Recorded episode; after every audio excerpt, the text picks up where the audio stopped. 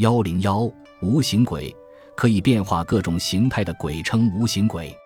据《机神录》记载，五代时一个军官家中就碰到过这种鬼。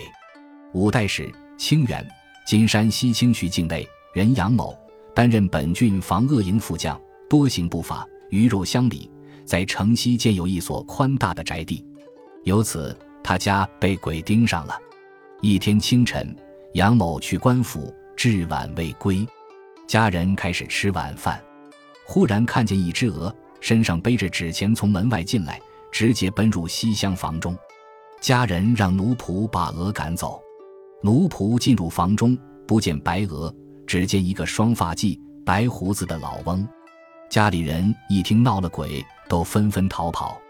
杨某回来后，听说此事，十分震怒，他拿了木棍去打鬼，但鬼在壁角间幻化出没。忽隐忽现，灵巧异常，木棍根本打不到他。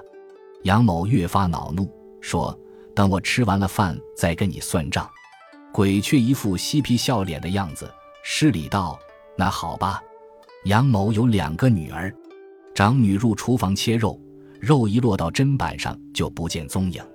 养女拿着刀在空中乱砍，空中便露出一只又大又黑的毛手，对他说：“请砍吧。”大女儿吓得几乎断气，从此落下了疾病。